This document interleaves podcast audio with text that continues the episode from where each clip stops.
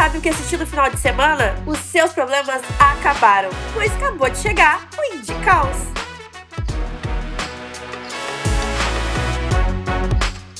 Oi, pessoal, tudo bem? Chegando com mais um dos nossos Indicaus que a gente tem muita dificuldade de falar no, esse nome, né, do nosso quadro, porém, estamos aqui, filmes e fortes com ele, até o dia que a gente aprender a pronunciar corretamente. Já é o nosso quarto programa, então, uh! Uh! Logo, logo vem aí a comemoração dos 10 programas de indicação.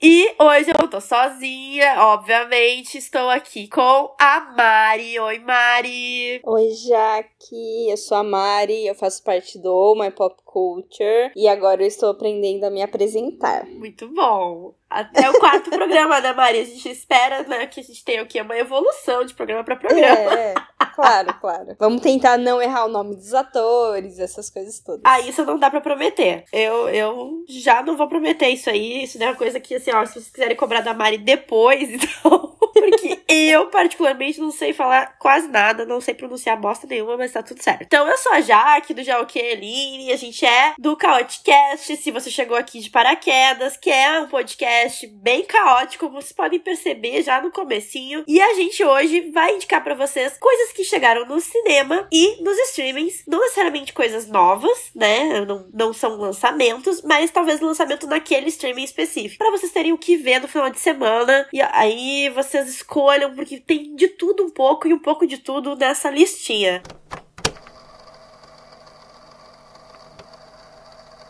E a gente já vai começar, Mari, pelo cinema. O que que tá chegando nos cinemas? Nos cinemas nós temos três filmes nacionais. A gente sempre fala da importância de assistir filmes nacionais sempre no primeiro final de semana, porque aí a gente dá aquela força pro cinema nacional. O primeiro é Dos Três aos Três, que é um documentário que acompanha o crescimento de Ravi dos três meses aos três anos de vida a partir dos cuidados e do olhar atento da sua mãe, a estudiosa da abordagem Pickler no Brasil. Ao longo da primeira infância do filho, Bianca coloca em prática o legado e os ensinamentos da pediatra vienense Amy Pickler, onde o de respeito à individualidade dos bebês, a promoção da autonomia através do brincar livre e a presença amorosa nos momentos de cuidados reforçam os vínculos e estimulam o pleno desenvolvimento motor, cognitivo, emocional e social da criança. Ok! Eu achei bem interessante. Alô, Aline, se você estiver nos ouvindo, dos três aos três, acho que você não vai poder ir ao cinema, mas é um bom filme para vocês assistirem. Pois é, eu fiquei intrigada. Mas eu acho que ele vai bater mais nas mamãezinhas aí mesmo. É, acaba sempre sendo meio voltado para as mulheres, mas eu acho que os pais precisam também aprender a estar tá envolvido nesse desenvolvimento da criança, principalmente nesse, nessa primeira infância, né? Perfeito. Para Amy Pickler, o desenvolvimento da criança se produz mediante sua atividade autônoma, sem interferência direta do adulto, considerando a criança como parceira fazer com a criança e não fazer para a criança.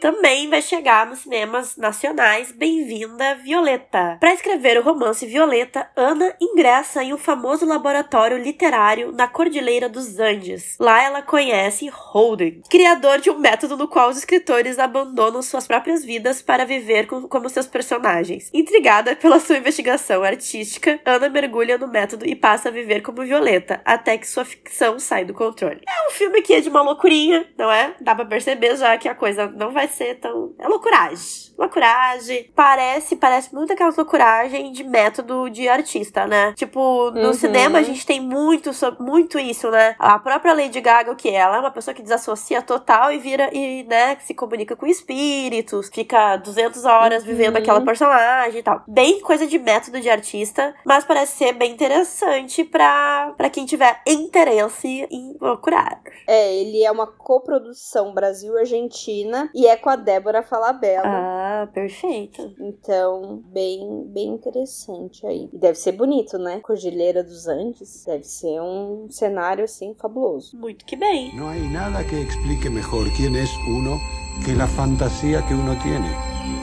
Violeta é uma chica imprevisível, violenta, tudo o que eu não sou. No sé si te creo mucho.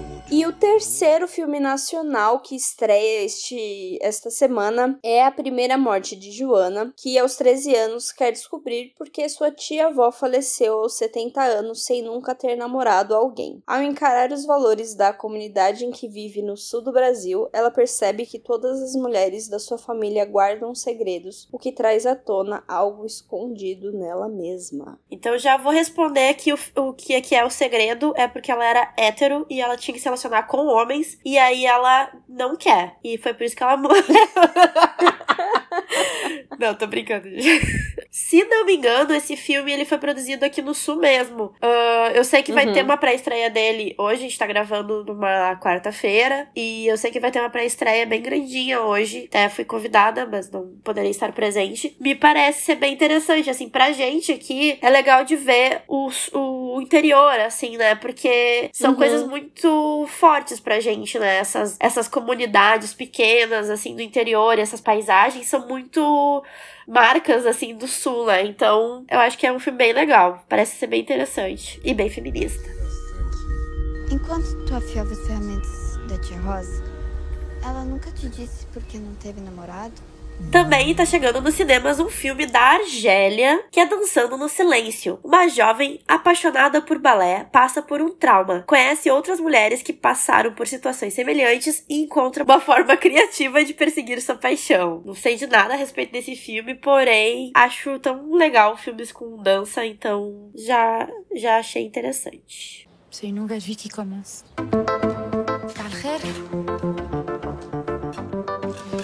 我疯不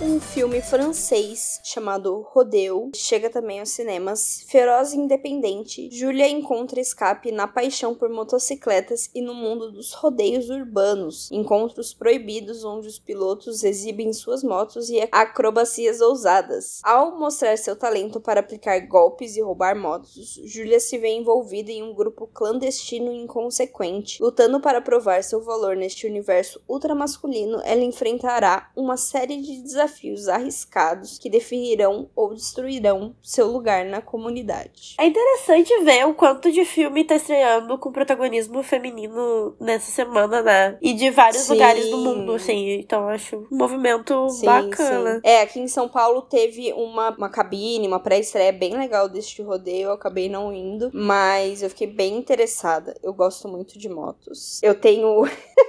A única coisa que eu tenho assistido ultimamente é Casimiro.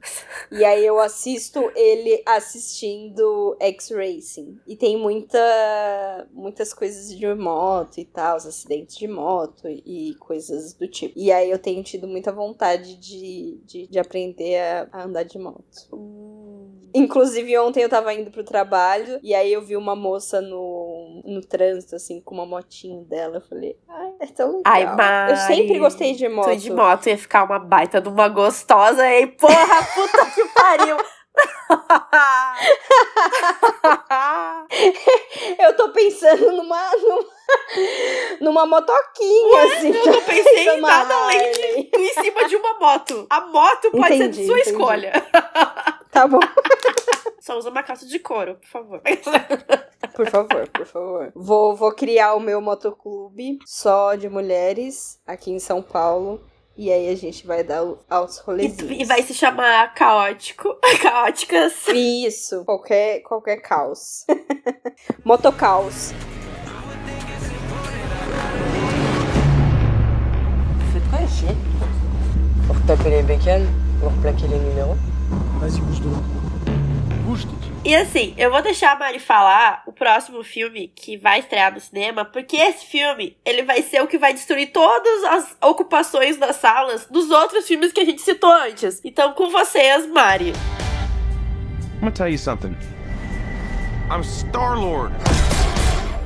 Estreia também essa semana Guardiões da Galáxia Volume 3, que vai realmente ocupar todas as salas. Então, deixa pra semana que vem. A Disney, ela tá meio fracassando nas, nos lançamentos e tal, mas eles ainda são muito ricos. Então, deixa pra semana que vem pra assistir Guardiões das Galáxia, da Galáxia. Especialmente, não, não deixa pra semana que vem. Putz, agora eu já não sei, tô, tô assim indecisa. Que nós teremos um episódio especial sobre Guardiões da Galáxia. Hum.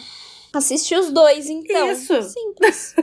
Assiste um filme brasileiro e assiste Guardiões. Combinado, pessoal? Então, o que nós temos? O amado grupo de desajustados busca se estabelecer em lugar nenhum, mas não demora muito para que suas vidas sejam reviradas pelos ecos do passado turbulento de Rocket. Enquanto Peter Quill ainda se recupera da perda de Gamora, ele reúne sua equipe em uma perigosa tarefa para salvar seu amigo, em uma missão que, se não for concluída com sucesso, pode muito bem levar ao fim dos Guardiões como os conhecemos. Eu fui assistir na cabine, eu gosto da trilogia Guardiões da Galáxia e este filme conseguiu concluir muito bem os três filmes. Estou até bem triste de, de ter acabado assim. Antes de começar a gravar, nós comentamos o único problema de Guardiões é o seu protagonista, mas eles conseguiram deixar o Peter Quill assim um pouco mais abafado e deram mais protagonismo para os outros personagens que são muito mais Pois é, é isso que eu acho também.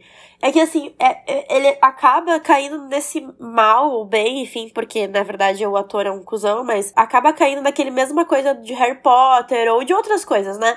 De que o protagonista, que leva o nome ou que é que teria mais importância, ele acaba sendo muito ofuscado pelos, pela quantidade de personagens interessantes em volta, né? Uhum. Nesse caso, os Guardiões, eles têm muitos personagens em volta que são carismáticos. Muito mais do que ele. Sim. Ele, ele na verdade, não, ele era muito carismático no primeiro, Guardiões. Uhum. E ele foi perdendo esse carisma, acho que muito também por causa do ator, mas também por causa do contexto, da narração, da narrativa, para esses filmes poderem seguir, né, dentro da linha cronológica do universo. E aí ele foi perdendo muito, porque tem muitos outros personagens que são muito mais cativantes. Tá divertido, tá a cara de Guardiões das Galáxias, tá. Eu falo Guardiões das Galáxias, mas é só uma galáxia. Guardiões da Galáxia. Tá no tom certo dos outros filmes. As pessoas reclamam de que é muito engraçado, muito colorido, não sei o quê. Mas aí não assiste Guardiões, porque é o que ele é. Ai, amiga. Ah, então vai assistir o filme no ar, vai. Tem dancinha, tem muita música, obviamente. Tem desenvolvimento de personagem, tem uma história muito legal. A única coisa que ficou pra mim desnecessária foi a inclusão do Adam Warlock, mas a gente sabe, né, precisa colocar personagem novo. Esse começo sempre vai ser meio esquisito, porque ele vai ficar ali meio perdido, mas a gente vai falar mais sobre isso no nosso episódio especial de Guardiões da Galáxia que deve ser lançado semana que vem. E aí já digo pra vocês, se vocês quiserem ir purinhos assim, né? Vão, não pesquisem nada de Guardiões, porque eu acabei de pesquisar um negócio aqui no, no coisa, já tomei um spoiler aqui no, na- no Google, Ah. né? Então não pesquisem nada. não pesquisem nada. Putz. is to create the perfect society. He didn't want to make things perfect. He just hated things the way they are. E saindo do cinema e entrando agora pro mundo dos streamings, que a gente sabe, né, é um pouco mais acessível pra maioria das pessoas. A gente já começa com a Mames Netflix, que inclusive lançou o evento do Tudum, né, pra os ingressos. E essa semana, e já esgotaram os ingressos. Hoje. Foi né? hoje, é, né? No caso, eu não sei que dia você vai estar assistindo este. Vai Sim, estar sim. escutando esse episódio, mas eh, lançou no dia 3 de maio os ingressos do Tudum, que é um evento que acontece ah, anualmente, né? E que Uhum. esse ano, se não me engano, vai acontecer dia, entre 16 e 18 de junho, em São Paulo. Claro, vocês outros mortais que não moram em São Paulo, que nem eu, é pra chorar mesmo. E aí, ah, eles lançaram hoje e já esgotou os ingressos. Então, parabéns pra quem conseguiu o ingresso. É, bora tentar de. Credencial de imprensa, porque é isso.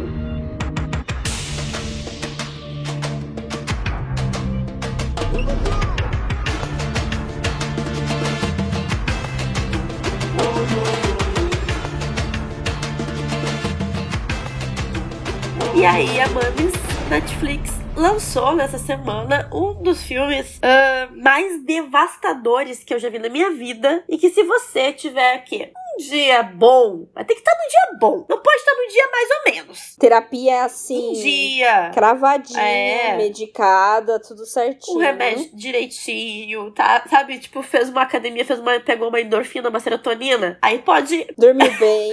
Aí dá um play. Se não, não vá. Não faça isso com você no seu final de semana, que é Meu Pai, que é o filme com Anthony Hopkins, que aos 81 anos, Anthony, que é vivido pelo Anthony Hopkins, mora sozinho em seu apartamento em Londres, tendo dificuldade para conviver com os, com os cuidadores contratados para lhe auxiliar cotidianamente. Sua filha, Anne, a Olivia Colman, decide mudar-se para Paris com um novo amor. Coisas estranhas começam a acontecer ao ponto de Anthony questionar a confiabilidade de sua memória. Gente, esse filme é devastador. Ele é devastador. Não sei explicar. Não tem outra, eu não consigo dizer outra palavra. É devastador. Eu não assisti e agora eu tô assim com medo. Eu não quero assistir. É, ele bate em lugares complicados, principalmente se tem algum caso na família de ah, pessoas mais idosas que passaram por, por doenças, Uhum. né? Então, assim, eu não. Por isso que eu tô dizendo, esteja num dia bom, porque é- ele é muito complexo, assim, de. Você vai chorar, mas você vai ficar mal, assim. Uhum. E além disso, talvez valha muito por ver o Anthony Hopkins, assim, sabe? O cara é. É, o cara é muito foda, e aí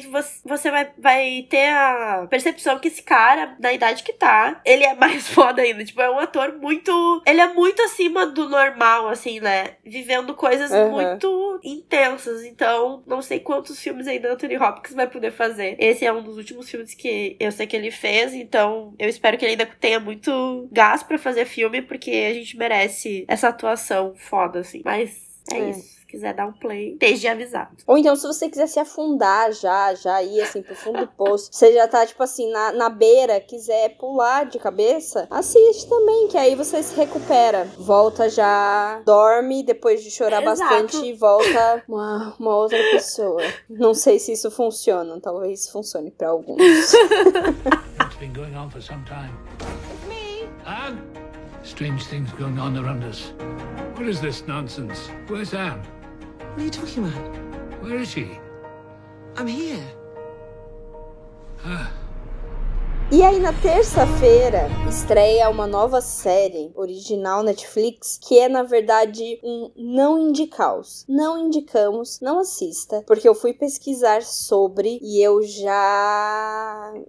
Ah, É uma série turca que chama O Famoso Alfaiate. Nem todos os segredos podem ser escondidos na manga, muito menos os do coração. A trama acompanha Peyani, eu não vou falar o nome porque é impossível, um jovem que herdou não só o negócio, mas também o talento do avô, um célebre alfaiate de Istambul. Com a morte do avô, um segredo obscuro da família passa a fazer parte de sua herança, assim como a difícil missão de guardá-lo de tudo e todos. A situação do famoso alfaiate turco se intensifica ainda mais quando Svet, uma noiva que o procura para fazer seu vestido de casamento, entra em sua vida. Pelo que eu pesquisei, essa noiva, né, que vai atrás dele para fazer o vestido de casamento, na verdade, ela é noiva do melhor amigo do Peyani e o noivo dela a mantém em cativeiro. E durante as tiradas de medidas para fazer o, o vestido ela não pode nem ser vista pelo alfaiate, ele precisa tirar as medidas dela vendado. E aí ela consegue fugir e vai atrás desse Peyami. E esse cara, ele tem um pai que provavelmente tá ali no espectro do autismo. E eu li na Gazeta o seguinte: a série abusa de machismo e capacitismo em uma trama novelesca cheia de reviravoltas, segredos e traições. E aí, lendo a crítica na Gazeta, eu falei, meu Deus, como, por que a Netflix colocou essa série no seu catálogo? Pois é, é que daí a Netflix ela tem umas paradas estranhas, né? Porque ao mesmo tempo que no outro episódio a gente elogiou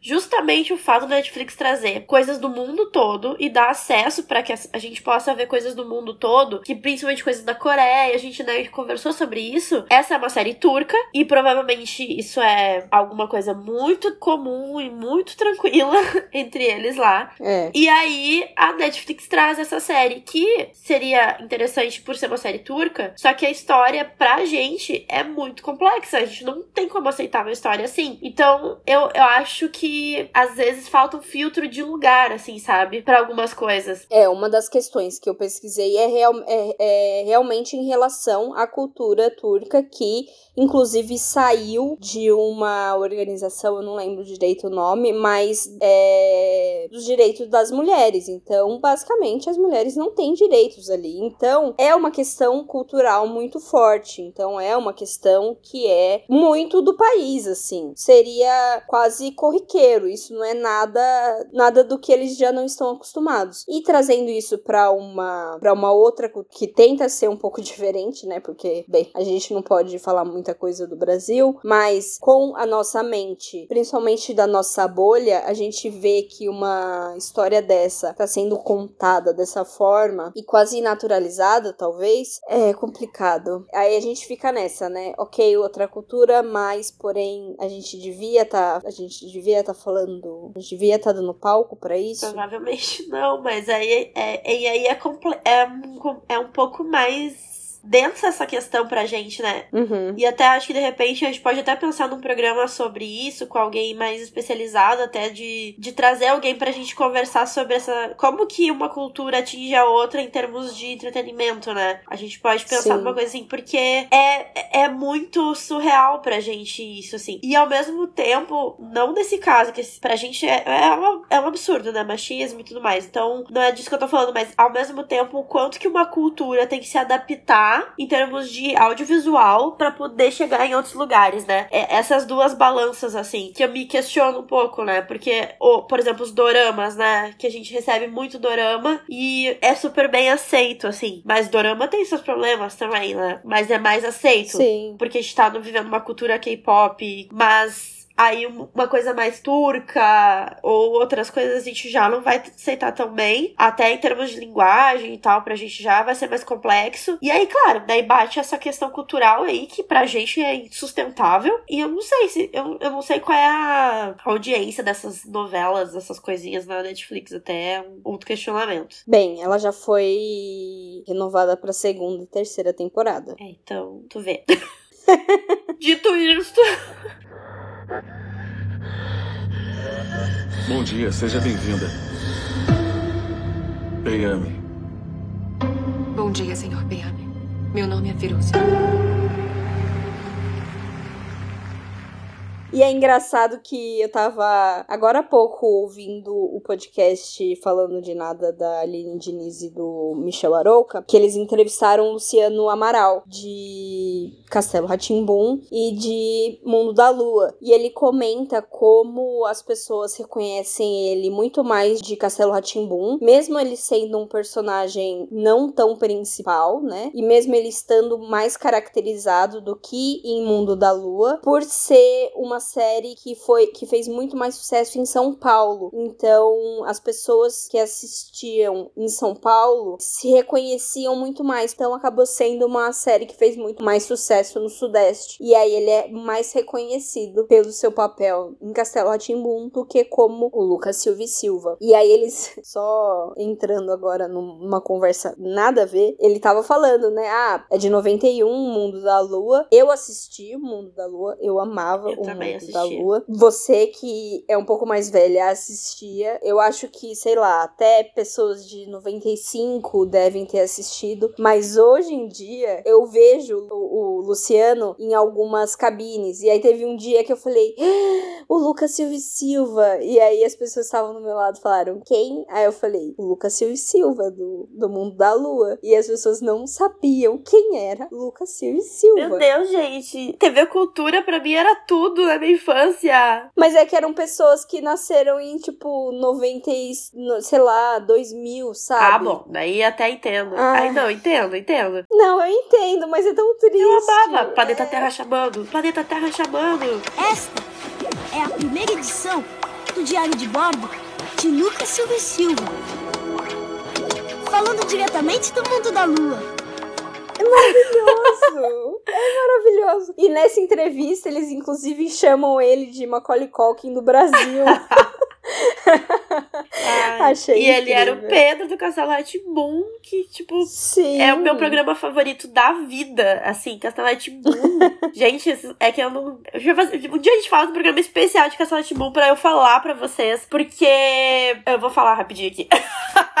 Tá bom. Não, rapidinho. eu fiz um. Eu sempre gostei muito de Castelo Timbu, sempre gostei muito de magia, e eu, eu via muito Castelo Timbu. E aí, uh, quando eu comecei a criar conteúdo, eu fiz um post de Castelo Timbu, porque, enfim, era uma uhum. coisa que eu queria muito falar. E esse post chegou no Marcelo. Ah. E ele compartilhou. E aquilo foi tipo assim, como se eu tivesse ganhado.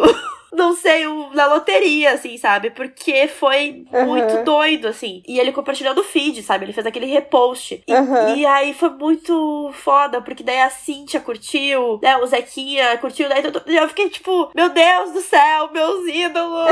enfim, depois, mas enfim, depois um, outro programa mais específico de coisas de infância que a gente pode fazer também. Porque, cara. Nossa, sim, com certeza. Casal Timbu é tudo com pra certeza. mim. Tudo, tudo, tudo.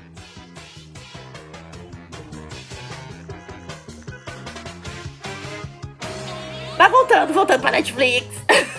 Isso, isso. Uh, chega na Netflix o, a primeira temporada de um novo reality show. A gente gosta de reality show, a gente ama reality show. Principalmente o que a gente vê pessoas passando vergonha. Que tem homem, né? Que tem macho querendo uh, se relacionar. Que se chama Vilarejo do Amor. Olha o nome, braga. É brega. Seguimos 16 solteiros de diferentes locais, transferidos para um local diferente. E que ali precisam encontrar novas formas de conexão uns com os outros. A ideia é que os participantes, participantes participantes possam encontrar seus verdadeiros amores nesse vilarejo pacato. Totalmente afastados da sociedade em uma área isolada dos ruídos e luzes da cidade, os participantes de Vilarejo do Amor vão precisar conviver diariamente durante vários dias, divididos em grupos de oito homens e oito mulheres. O que sai daí? Bom, esperamos que muito amor e conexões amorosas e vergonhas alheias. Porque é isso, né, gente? Esse tipo de reality show é só pra gente passar muita vergonha alheia. Que a gente sabe, a gente sabe que flertar na vida real é vergonhoso, é brega. Se a gente botar uma câmera e filmar a gente flertando, a gente vai ficar com vergonha nossa. então, a gente sabe que é isso, é pra passar vergonha. E Vilarejo do Amor é um reality show japonês. Então, nós teremos aí de novo esse embate cultural maravilhoso. Eu talvez menos vergonha, né? Porque se fosse brasileiro, a gente ia ficar mais vergonha. ah, não. Agora, ah, os japoneses, eles têm um outro tipo de respeito que a gente não tá, a gente não alcançou. É. É. Ou não. Ou a gente vai descobrir coisas do Japão que a gente nunca imaginava. A única certeza é que vai ter gente bonita. Isso é, é certeza. Absoluta. すごい展開だね。 E na quarta, outro reality show, que é Casamento à Moda Judaica, que segue a história de Alisa, uma casamenteira experiente que ajuda solteiros na comunidade judaica a encontrar um parceiro para a vida. O reality show acompanha judeus e judias nos Estados Unidos e em Israel que buscam os serviços da casamenteira para conquistar um par ideal e formar uma família. A série, que terá oito episódios, apresenta uma série de solteiros judeus em busca de amor através do método um tanto antiquado de um casamenteiro. pois então. A gente já tem isso em Miss Maisel, né? Então a gente vai ver isso na vida real. Como será? Será que tem aquela guerra? Será que tem aquela disputa que tem na, na série de Miss Maisel entre as casamenteiras? Você fica nessa área, você fica nessa. Eu acho que sim. Mais. Eu acho que eles devem, tipo. Porque assim, é mais uma vez, embate cultural aqui, né? E de que isso é comum para eles, né? E numa comunidade que é mais fechada, de judeus, enfim, eles se relacionam entre eles mesmo, então já. E é quando acabam se relacionando com pessoas de fora, a, geralmente as pessoas acabam tendo que se converter, então isso é bem mais comum e deve ser estranho ver essas, essas pessoas que, tipo, o objetivo da vida delas é casar, é ter família, porque uhum. isso faz parte da cultura, né? Uhum. Então, não sei também. Eu já, eu já acho esse aqui mais legalzinho do que o Vilarejo do Amor? É, porque eu fico pensando nesses, nessas pessoas que são provavelmente pessoas muito, assim, caricatas. Porque eles têm uns personagens. Umas, não são personagens, são pessoas de verdade, mas uh, eles têm umas, umas personalidades meio mais caricatas. Falam meio alto, né? Fazem umas coisas. Eu fico imaginando É, isso, assim. É, eu imagino que eles vão dar uma misturada, mas se for uma questão de ter muitos judeus ortodoxos, aí vai ser um- uma coisa bem diferente pra gente assistir, pra gente conhecer e bem interessante. E eu adoro essas esses reality shows onde a gente vai conhecer uma cultura diferente e vamos tentar não julgar também, né, nesse caso. What I bring to a relationship is I'm very handsome, I'm very intelligent, I have a ton of charisma, but by far my greatest quality is my humility.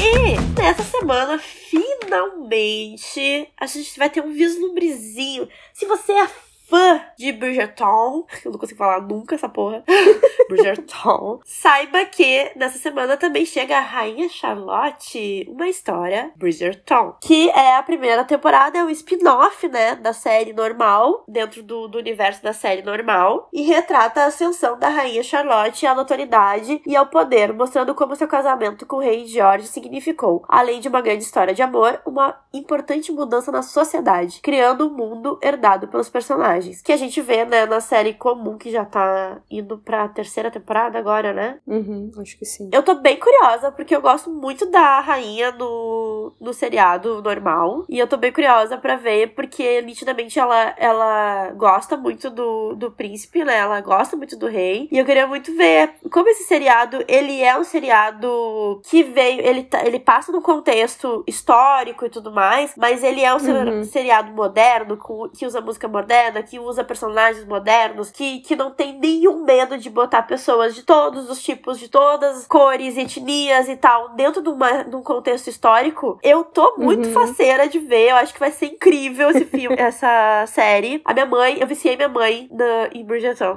e aí, eu, tipo, a minha mãe morre de vergonha das cenas de sexo, né? E eu disse, mãe, vai chegar e essa rainha vai dar-lhe que te dá-lhe. E ela já tá, tipo assim, ai, minha filha. Eu disse, Ai, mãe, vê escondida. Com fone de ouvido no seu celular. Imagina uma senhora de idade vendo cenas de sexo, que horror, mãe. Ai, que absurdo. E eu tô muito, eu tô muito curiosa, sinceramente. Eu acho que vai ser bem legal. Eu, eu acho essa, esse universo muito legal. E tem muitos livros, então eu espero que essa série vá Aham. bem longe. Ah, tomara. Eu não, eu não assisto Bridgerton, mas eu sei que é uma história bem interessante, assim, que modifica muita coisa. Eu acho muito interessante. Um dia eu vou dar uma chance de assistir, mas é que agora já tá na terceira temporada. Mas eu vou assistir, eu vou assistir. Talvez eu comece pela Rainha Charlotte. Acho uma boa, acho que talvez te. Porque não acho que não vai afetar na história como, ah, É. como um todo. Assim, tu sabe que tem uma rainha Aham. na, na série, mas Não, isso eu já É. sei, né? Eu sei bastante coisa sobre a série, assim. Como criadora de conteúdo, a gente acaba pegando spoilers de, de, de tudo. Assim, amiga, é uma série boa de ver, tá? É, eu sei dessa parte também. É uma série boa de ver. É uma série que, que tu tá. Se, tu viu meu pai? Ficou chateado? Dá um baby. que tu vai ficar feliz. Entendi. ficar alegre. Entendi. I realize you have no reason to like me.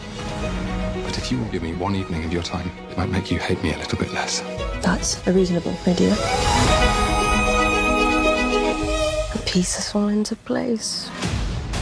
Saindo da Netflix indo pra Prime Video, nós temos Pânico 6 já chegando pra aluguel. Se a já quiser falar um pouco de Pânico 6. Pois é, eu, eu acho que vai, vai acabar. A Prime vai acabar colocando todos os pânicos na, no catálogo deles. Acho que vai ficar tudo lá. A princípio, já tem alguns lá. Acho que tá, ele tá dividido entre Paramount e Prime. E o Pânico 6, ele é a continuação mais direta, assim, do Pânico 5. Embora tenha elementos de todos os pânicos, ele é um filme muito dentro do contexto dos slashers. E, e eu acho que quem viu no cinema aí sabe o quanto esse filme foi bem recebido, mesmo que a gente ainda achava, tipo, ah, seis filmes de pânico, mas é que é uma franquia irretocável. É uma franquia Uhum. que todos os filmes são bons. Talvez não tanto três, três é mais ou menos, mas eles ainda todos têm uma média, assim, muito boa. E esse filme é muito legal. Ele subverte várias coisas, trazendo o, o Ghostface. Ele realmente é diferente. Então, assim, eu acho que eles ainda têm muito que fazer com essa franquia, sabe? Porque ca a cada ano existe um tema diferente que fica pautado, assim, na, na sociedade, assim, tipo, principalmente na questão dos filmes de terror. Então, é uma franquia boa, eu acho que vale a pena. Tem a Jenny Ortega. Que tá Que ela é, e ela, coitada da, da Melissa. É Melissa, né? Uhum. É, é a, a Melissa era pra ser a protagonista, né? Da, dessa nova leva de filmes. Mas ela não consegue quando a Jenny Ortega ela entra no rolê. No Pânico 5 eu não conhecia a Jenna e eu não achei ela tão incrível quanto as pessoas estavam comentando é, nas críticas dela. Tanto que eu achei a Melissa muito melhor do que ela em Pânico 5. Não sei se foi só a minha, minha interpretação. É, mas assim. eu acho que no 5 tinha mais possibilidade pra Melissa, entendeu? Agora no 6, É. eu já sinto É. uma. É bem perceptível que eles estão levando, guiando alguns caminhos pra continuação da, da, da franquia. E existe uma outra coisa, né? A Jenna Ortega, ela fez a Vandinha, sucesso, Vandinha. É. E aí é óbvio que num próximo filme ela teria um espaço diferente Sim. do que a Melissa. A Melissa, o quê? Vai estrear agora um filme que é o. ah, não sei o que do mal. A maldição, do mal. de alguma coisa. A maldição do mal. A, maldição do mal, do diabo, do demônio, É. de alguma coisa assim. Nascimento do mal. Nossa. a gente. A gente foi longe com o nome. E assim, ela. Ela. Não sei, cara. Eu não acho ela uma boa atriz tanto assim. Ou talvez não, não tenha É. tido oportunidade, não sei. Um pouco diferente da, da Ortega que ganhou a, a Vandinha, né? Então. É, é eu, eu gostei da, da personagem. Eu gostei da Sam nesse filme. Eu gostei da direção que eles deram, dessa questão dela tá traumatizada e tá buscando ajuda, enquanto a Terra tá lá, tipo, ah, nada aconteceu, tô tudo super bem, ah, tá, não sei o quê. Eu gostei. é, eu gosto das duas como irmãs, delas se juntando ali no final, né? Delas tipo, juntas e da Terra não renegando a irmã, o lado meio psicopata da irmã. Então eu gosto muito disso. Não tenho ideia de como eles vão trazer isso no próximo filme, assim, tipo, o que, que vai acontecer no próximo filme. Eu já imagino quase uma série Winchesters das duas. Seria muito interessante. Já pensou? Se elas começam a simplesmente matar serial killers, um Dexter da vida, eu ia, eu ia curtir. É, eu gosto da ideia dela de subverter isso, só que ao mesmo tempo que seria ela, né, sendo um serial killer, afinal de contas, ela. Vai ser spoiler, né? Mas ela é filha né, do Billy e tal. Só que assim, cara, eu já tô esperando isso, então me surpreendam. não façam isso, porque eu tô esperando isso. Ah, mas eu acho que eles não vão fazer. Tipo, eles não vão fazer ela virar vilã, assim. Eu não acho que ela. Se fosse para fazer, teria que ter sido no 6. Não acho que vão fazer isso no 7. Porque seria quase apagar tudo que aconteceu no 6 pra transformar ela de novo nessa vilã que a gente já tem espera que a gente já vem esperando desde o quinto filme. E então eu não acho que vão fazer isso no sétimo, assim. Seria muita burrice deles. É, vamos ver, vamos ver. Não sei, Quando sair o sétimo, ou antes de sair o sétimo, a gente faz um especial pânico aqui pra gente conversar sobre isso. What's your favorite scary movie? Também chega no Prime 22 milhas. Um filme de 2018. Depois de ser auxiliado por uma unidade de comando tático ultra secreta, um agente da CIA tem que transportar um informante da Indonésia do centro da cidade para um refúgio e um aeroporto a 22 milhas de distância. Um filme o quê? Um filme genérico de ação, mas que pode ser bem divertido se você está procurando esse tipo de filme. Exato. Do you want to live in a world where everybody feels cozy and validated all the time? Or do you want to live in a world that works? We fight new wars. The old options, military, diplomacy, they don't always succeed. Sometimes you need a third option. E também na Prime Video, um filme de 2020 chega no catálogo, que é Cowboys, um drama familiar que acompanha Troy e seu filho que estão fugindo no oeste rural de Montana com o objetivo de chegarem na fronteira do Canadá, tentando libertar seu filho trans dos preconceitos de sua mãe. Troy também encara problemas de saúde mental e não tem a medicação necessária. No entanto, a mãe de Joey, Sally, descobre o desaparecimento e acaba envolvendo forças externas para encontrá-los. E aí eu fui pesquisar, obviamente, porque é um filme que fala sobre transexualidade. Quem interpreta o Joey, né, que é este menino trans, é Sasha Knight, que é uma pessoa trans com os pronomes elo e ele. Então, temos esse acerto no filme. Basta saber se eles acertam em mais algumas coisas. Acho que deve ser bom esse filme também. You're a tomboy, you don't want to wear dresses anymore. Tomboy's just another type of girl, but I'm not a girl. I'm sorry, I don't follow you. I'm in the wrong body, okay? I'm a boy! Também chega para aluguel, infelizmente só aluguel, mas logo logo deve estar entrando no catálogo normal do Prime Pearl. Pearl. Pearl. A nossa Jaquelinda. Eu amo! Gente, esse filme, tudo pra mim. O Pearl é um filme que é o prequel do, do X, a Marca da Morte, que vai contar a história da Pearl, né? Da velhinha assassina de X. E, por, e como que ela chegou naquele estado, né? De loucura e tesão. E aí... que ela é uma, uma menina, assim, e o marido tá na guerra e ela vive com os pais. O pai, ele tem um problema de saúde, né, tá super debilitado. E o sonho dela é ser uma estrela, né, I am a star, please, I am a star.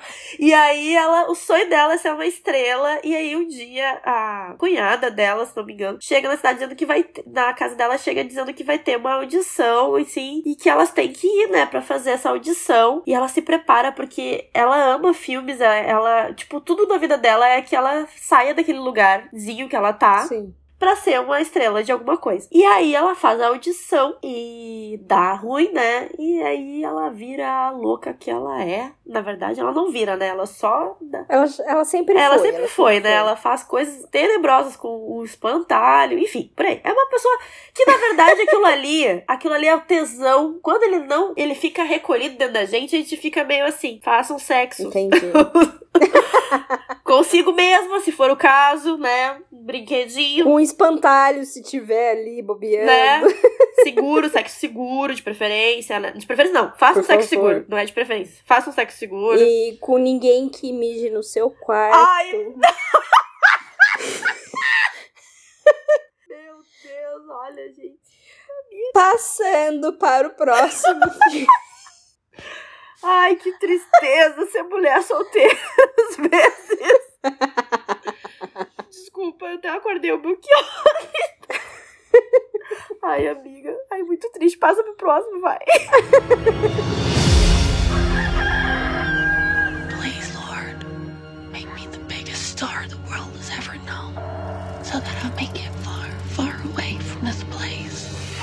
Passando para o próximo filme que estreia na sexta-feira também na Prime Video. A gente ainda tá na Prime Video, né? Querida Alice. A trama do filme gira em torno de Alice, Anna Kendrick, uma mulher levada ao limite e presa num relacionamento psicologicamente abusivo com Simon, Charlie Carrick. Durante as férias, junta com duas amigas próximas, Alice redescobre a essência de si mesma e ganha uma perspectiva muito necessária. Lentamente, ela começa a desgastar os laços de codependência que aprendem, mas a vingança de Simon é tão inevitável quanto devastadora e, dessa vez desencadeada, testa a força de Alice, a sua coragem e os laços das suas amizades profundas. Eu vi o trailer deste filme é, quando foi lançado e eu fiquei tipo assim: eu sei que eu quero muito assistir esse filme, mas eu também sei que eu preciso estar num momento muito bom para assistir esse filme.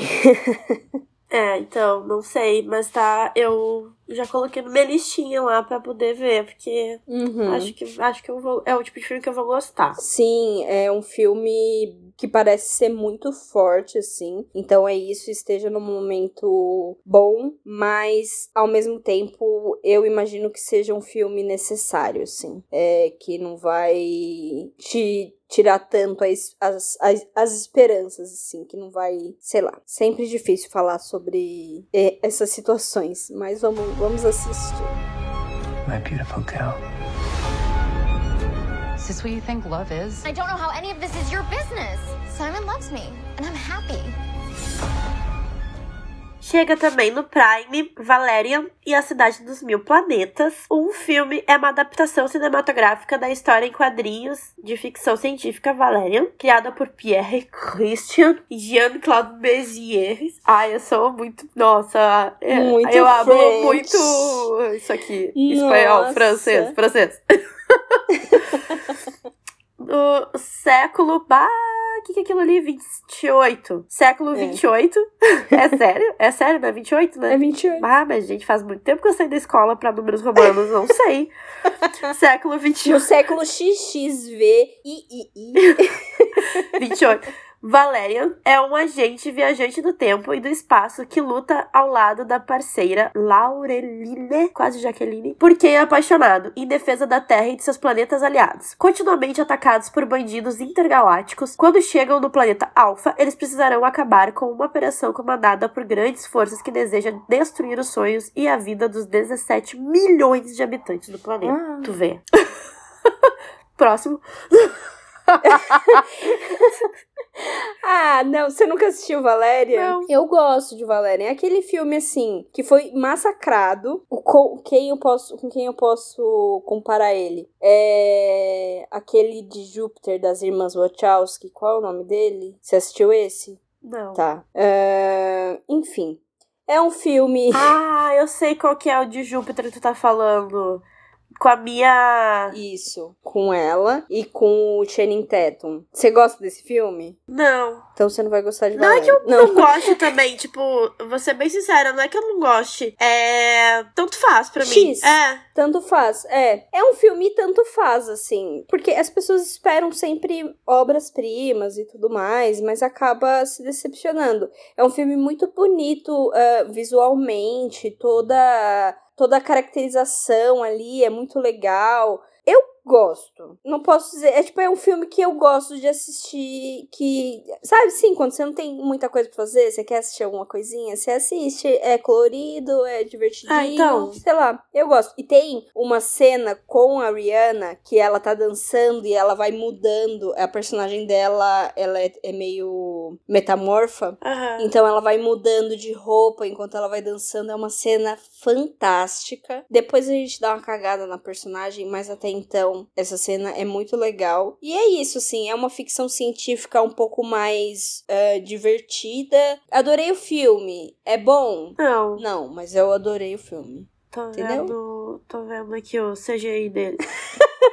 ah, então, e o filme das irmãs é Destino de Júpiter. Isso, isso. Que eu também ah, gosto, que eu as já pessoas vi odeiam. esse filme. Eu já vi esse mas filme. eu gosto. Eu vi por causa da cena da Rihanna. Eu acabei de ver aqui o, a imagem e agora entendi o que tu tava falando. Eu já vi esse filme. Aham. Eu gosto, assim, tipo, do. Tudo ali.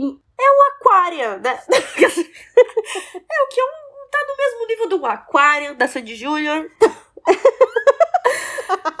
Não é? A Mari que tá rindo, gente. Eu levo a seríssimo esse Aquário. Ah, Ai, meu Deus. e vamos, vamos passar adiante, vai. Vamos. Se eu pudesse libertar a luz que existe em seu olhar, do frio dessa solidão sem fim. Bom, na Disney, na Disney Plus, a única coisa que eu posso garantir pra vocês é se você é fã de Star Wars, tem que assinar esse negócio aí, porque assim, ó. Gente, o que tá sendo de coisa de Star Wars na Disney, tipo, eu, se tu é fã, muito conhe... Eu gosto, né, de Star Wars, mas se tu é fã, muito conhecedor né, do rolê, tu, tipo, gasta teu dinheiro com brinquedos, com bonequinhos e act figures e coisas assim, cara, você deve estar tá muito confuso, porque é tanta coisa de expansão de universo, porque eu não sei para onde que vai, isso daí é um negócio que não tem fim. Mas, enfim, na Disney saiu Star Wars Aventuras dos Jovens Jedi, e aí a primeira temporada série animada, e também Star Wars Visions da segunda temporada da série animada também. Eu fico meio, tipo assim, tomara que vocês consigam entender a linha cronológica disso tudo, porque eu não consigo. Eu não consigo entender direito a linha cronológica dos filmes. Dos filmes, e aí agora das séries. Aí tem também os livros e, os, e as HQs e as séries animais. Gente, eu nunca Jogos, os jogos. Tem nossa. E tudo não. tá conectado, gente. Parabéns pra vocês, assim, ó. Mas não que eu não ache. E não que eu não ache bom ter, tipo, Mandalorian. Não. Eu acho tudo bom. Os spin-offs de Star Wars, dali, cara, eu acho muito bom as coisas. Só que, meu, não consigo acompanhar. Parabéns. É que nem ser fã de Marvel e DC. Parabéns. Everyone has an inner light. Follow the light. E na Star Plus chega na terça-feira a Small Light, que é estrelada por Bell Power como Mip Gies, uma heroína da vida real, por proteger oito pessoas em um anexo secreto em Amsterdã, onde Anne Frank escreveria seu famoso diário. Além de uma importante trama histórica, a série também examina até onde estranhos podem ir para ajudar alguém em apuros. Gies, ou Giz, não sei como é o sobrenome dela, que não era judia, enfrenta a morte certa se fosse descoberta. Após a invasão nazista na Holanda em julho de 1942, a família Frank se escondeu. A família Van Pels seguiu-a uma semana depois. Quatro meses depois, uma oitava pessoa se juntou a ele, a eles, Fritz Pfeffer, dentista e conhecido da família Frank. O grupo foi descoberto em 1944 e enviado para o campo de concentração e extermínio de Auschwitz. A Small Light mostra a humanidade de cada membro do, do grupo, desde a rebeldia de Anne até as provocações de membros da família e os desconfortos da vida na clandestinidade, abrigas, lamúrias e teimosia. Pelo que eu vi, a série é muito mais focada na MIP, né, que é essa mulher que esconde uh, as oito pessoas. Então a a Anne Frank vai ficar ali como uma coadjuvante mesmo, aparecendo algumas vezes. Mas achei bem interessante. Pois é, eu gosto dessa, desse contexto. Eu gosto de tudo que aparece meio a Anne Frank, na real. Eu gosto, mesmo quando nas historinhas mais romantizadas, assim, eu, eu acho legal, assim, que é uma personagem, personalidade, né? Uma personagem da história importante uhum. de ser retratada. Eu gosto. Sim. Alright, listen to me. You can't go back. You can't run. And you can't show any fear. Let's do this.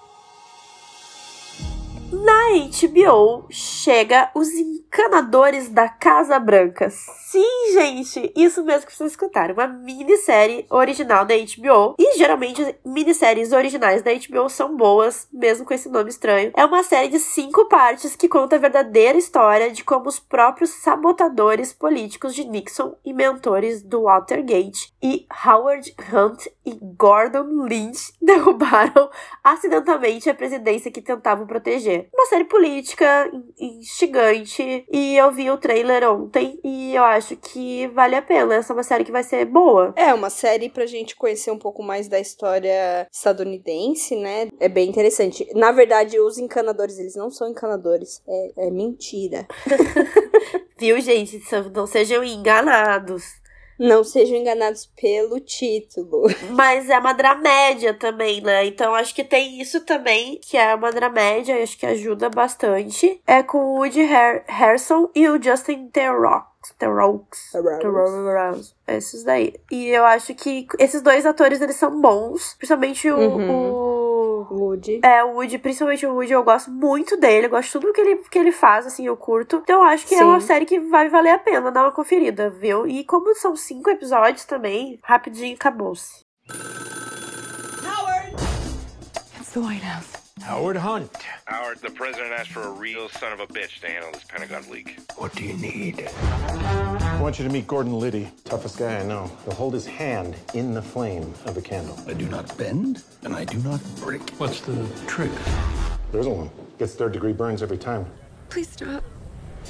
E também na HBO, na terça-feira, estreou Coisa de Menino. É uma série documental brasileira que conta com produção executiva da Tatiana Issa e do Guto Barra, que assinaram a, a direção de Pacto Brutal, assassinato de Daniela Pérez, e direção também de Issa e Paula Buarque. A produção mostra como o enraizado machismo brasileiro é passado às novas gerações, o que é hoje reconhecido como masculinidade tóxica. A série tem cinco episódios que serão, que serão lançados semanalmente, às terças-feiras, na plataforma e no canal. É, aí tem aquela coisa toda de homem não chora, menino tem que gostar de futebol, que não pode demonstrar seus sentimentos e esse tipo de comportamento que sempre foi ensinado como coisas de meninos e tem sido cada vez mais questionado como o papel do homem na sociedade pode ser repensado e é neste debate desafiador que Coisa de Menino é construído, propondo reflexões e questionando valores, costumes e pilares da sociedade brasileira. Muito bom, mas isso daí deve ser bom demais. Deve ser muito bom. Eu acho muito legal isso, porém eu não sei se vai alcançar as pessoas que talvez devessem alcançar, assim, sabe? Porque é uma minissérie que, querendo ou não, tá ali na HBO Max, assim. Uh, se isso estivesse na Globo, seria fantástico. Na Netflix, né? Na Netflix. Mas é uma série que vai estar tá na HBO Max, então ela vai continuar na, na bolha é, das pessoas que já estão questionando isso, assim. É, o que eu vi, eu cheguei a dar uma olhadinha, assim, e, e a... o pôster é bem interessante e tal, mas eu não sei se o pôster pôster já é meio militante, assim, sabe? Uhum. Aí, se tu não é uma pessoa que talvez precise receber esse conteúdo, o pôster já te diz porque ele é tipo um, um leguinho, assim, um Playmobil, só que do lado daí é um menininho e do lado tem tipo uma um fogãozinho. Então ele já é meio. E tá escrito, né? Coisas de menino e tal. Então eu, eu não sei se vai atingir as pessoas, infelizmente, mas é um negócio que eu acho que é bem interessante se um pai vê o filho brincando com uma boneca e não faz nada, o filho vai achar que aquilo é normal. E aí, meu filho, o que, que tá te levando a querer ter uma barra? E da Darkflix chegou a oitava edição do Cine Caos, que podia ser até um parceiro nosso aí, né, com o nome do podcast, mas tudo bem.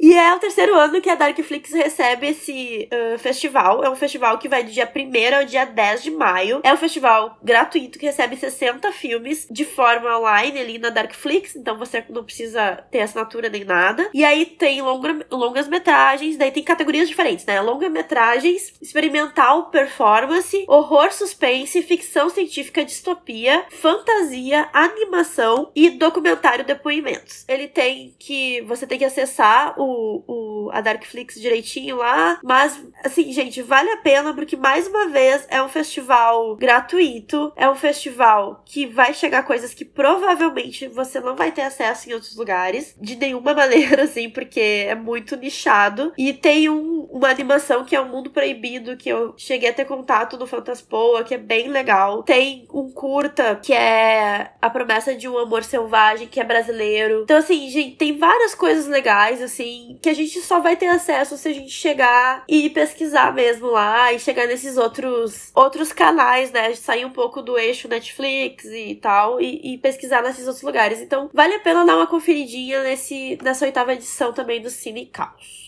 Então, gente, foi isso. Eu espero que vocês tenham curtido este episódio. Claro que foi completamente aleatório e caótico. E isso que foi só nós duas. Imagina se tivesse todas as meninas junto aqui, a gente ia socorro. Episódio de quatro horas. A gente tenta encurtar. A gente jura que a gente tenta encurtar. Tem um monte de coisa que a gente não fala, mas a gente começa a conversar e, e A gente pula muita coisa. A verdade é essa. mas a gente queria agradecer muito por vocês que ficaram até o final. E agora tem cupom de. Não, mentira. 哈哈哈哈哈！哦。Quem me dera. Mas a gente vai ter um dia, tá? Um dia teremos. É por isso que você tem que escutar aqui pra gente poder ter cupom de desconto. Isso, compartilha com seus amigos, segue a gente no Instagram, caote.cast. E se quiser mandar alguma sugestão de tema, manda no nosso e-mail, que também fica na descrição do episódio, ou nas nossas redes. A gente vai estar aceitando com certeza para fazer um programa que vocês queiram escutar. Muito obrigada. Isso. Muito que bem. Muito obrigada, Dinah. Beijo. Beijo. Tchau. Tchau.